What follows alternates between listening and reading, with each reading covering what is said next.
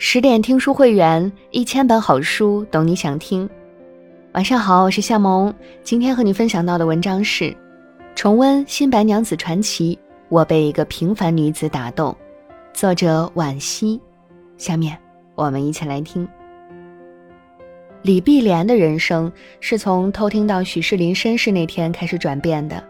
在此之前，她无忧无虑，根本不知愁为何物，也的确没有什么可忧愁的。她是钱塘县最典型的小家碧玉，父亲是衙门捕头，母亲温柔持家，还有个学霸哥哥。家中虽无丫鬟仆妇，但也衣食无忧，和和美美。生活由不多不少的物质来支撑，内心则有满满的爱来填充。这种小康家庭成长起来的姑娘，往往是最幸福的。可那天，碧莲意外听到了一个令人震惊却也脸红心跳的消息：那个朝夕相处、一起长大的哥哥，竟然与自己指腹为婚，是未来的丈夫，枕边的良人。她低着头，红着脸，听父母讲完前尘旧事，对身世坎坷的表哥起了怜惜之心。等再抬起头时，手足之情就变成了风月情浓。毕竟他是个风度翩翩的少年郎。而且才气纵横，人人称赞。仕途未入，便已拥有最傲人的资本。这样优秀而俊朗的男子，竟早早的被父母许配给了他，想想都觉得美啊。于是那天晚饭时，他忍不住多看了他几眼，脸上风起红云，筷子也在手里踟蹰，米饭粒一颗颗扒进嘴里，却完全不知道自己吃了什么。说来也怪。从前也日日相对，却从没发现他长得那么好看。想来是眼神带来爱意，连面庞都会生出风情。所以总忍不住要暗示他点什么，用眼神，用含糊其辞的话语，怕他明白，又怕他不明白。人啊，一旦懂了爱情，就有了无穷无尽的烦恼。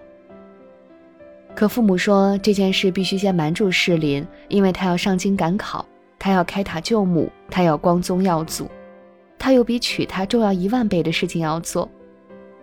他甚至还不知道这个名义上的妹妹就是他未来的妻子。爱情来了挡不住，李碧莲在这头春心荡漾，那一厢的许世林也坠入情网。只是很遗憾，他爱上的姑娘叫媚娘，而不是碧莲。媚娘是只玉兔精，幻化为了美人来接近许世林。先是见他风度翩翩，生了撩拨之心，后又被金箔法王胁迫，试图要了他的命。但最后的最后，美丽的妖精动了情。他一次又一次的忤逆操控着自己生死性命的魔王，甚至不顾一切的成全对方的救母之心。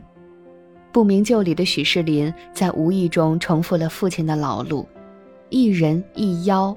爱得轰轰烈烈，哪怕真相揭穿不容于世，哪怕丢下了修炼，舍弃了性命，哪怕结局是灰飞烟灭。他没有白素贞的法力高深，却用一模一样的深情脉脉，活成了许世林心底永远的白月光。愿做鸳鸯不羡仙，这是真正的传奇。主角身份悬殊，恋爱谈的一步三叹，甚至背负着天道人伦的重压。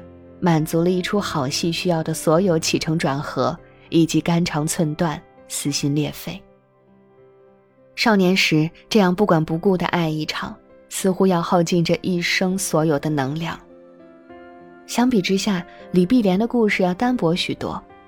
这样的女孩子，面容寡淡，家世清白，放在故事里，通常都只是做女二号的命。小青第一次见到碧莲时，曾给出这么一句评价。她好端庄，夫人的福气，适林的造化。李公甫夫妇可能也确实是按照贤妻良母的标准来培养女儿的，大部分时候碧莲都跟在母亲身边，上街买东西或是刺绣缝纫，完全是小家碧玉的做派。有时脾气大了，讲话不妥，母亲还会训导几句，刻意的纠正着女儿的脾气秉性，仿佛为来日做官太太而准备。比起没爹没娘、天生地养的胡媚娘，她是典型的乖乖女，说话做事不出格，撩汉技能自然不可同日而语。更何况，许世林真的只把她当妹妹。她和她一起长大，小时候一个碗里吃饭，一张床上睡觉，亲密建立在血缘相近之上，不带半分男女之情的遐想。即使所有人都明明白白地告诉他，你们是指腹为婚的夫妻，当身世迷雾揭开，他失魂落魄地从雷峰塔奔到金山寺，又马不停蹄地进京赶考。可就算在那样的悲痛欲绝中，能给他安慰的，也始终都只是胡媚娘。他不爱他的表妹。碧莲自然是伤心的，她也曾深夜痛哭。但能做的却只有讲几句酸溜溜的话去揶揄媚娘，飞醋吃了一大缸，却没办法把心爱的男人夺回来。唯一的指望不过是父母之命，但那也是长辈带他们挑选的人生，作数是肯定的，幸福却是未知的。许世林或许不知道碧莲到底有多爱他，媚娘能为他豁出命去，其实碧莲也能。当他私挖西湖水渠而锒铛入狱时，是这个平凡女子奋不顾身的搭救。他甚至瞒着父母悄悄上京，想方设法的找人脉递状书，为他鸣冤，为他四处奔走。但，他和白素贞、胡媚娘不同，虽有些花拳绣脚的功夫，却无法撼动权贵，更不能呼风唤雨，拉上一整个世界来陪葬。所以。编剧安排了观世音菩萨来解围，化解许世林命中注定的劫难。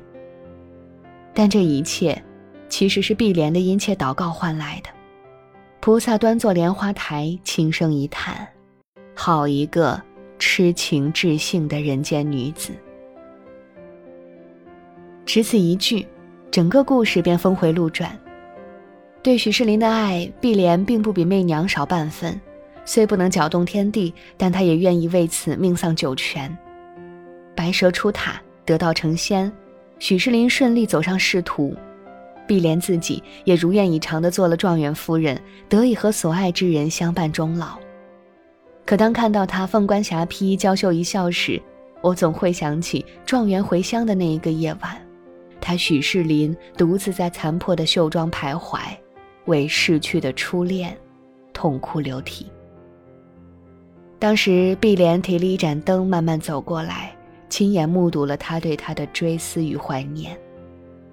但伊人已逝，他默许了他的念念不忘，允许他在心底辟出一块地方来安放旧时的白月光与朱砂痣。这是一个状元夫人该有的最基本修养。爱情求而不得，那么，有婚姻也是好的。青梅竹马的表妹，在古代往往代表着父母之命，它象征着人间烟火的温暖与温度，也象征着妥协退让，仿佛某种循规蹈矩的人生。作为许仙的二点零版，许世林的任务是冲出父亲的命运和阶层，去走一条世人认可并敬仰的康庄大道。读书、考试、入朝为官，这是最稳妥的路，所以李碧莲。其实就是他最明智的选择。就像那些经历生离死别、爱恨情仇的人，哭过、痛过、疯狂过，最终会把伤痕埋进心底，云淡风轻的继续过日子。那么，许世林爱李碧莲吗？有人曾在某网络回答上提过这个问题，数十人答题，却没有一个人敢给出一个肯定答复。爱情早就死了。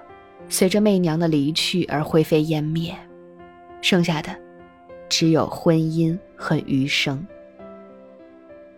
人们常说爱情最后都会变为亲情，可碧莲至于世林，却至始至终都是亲情。相伴一生是不难的，难的是幸福的相伴一生。谁知道呢？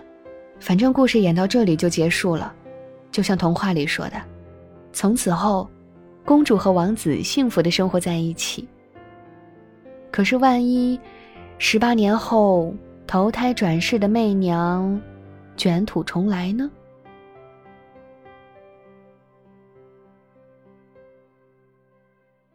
今天的文章就和你分享到这里。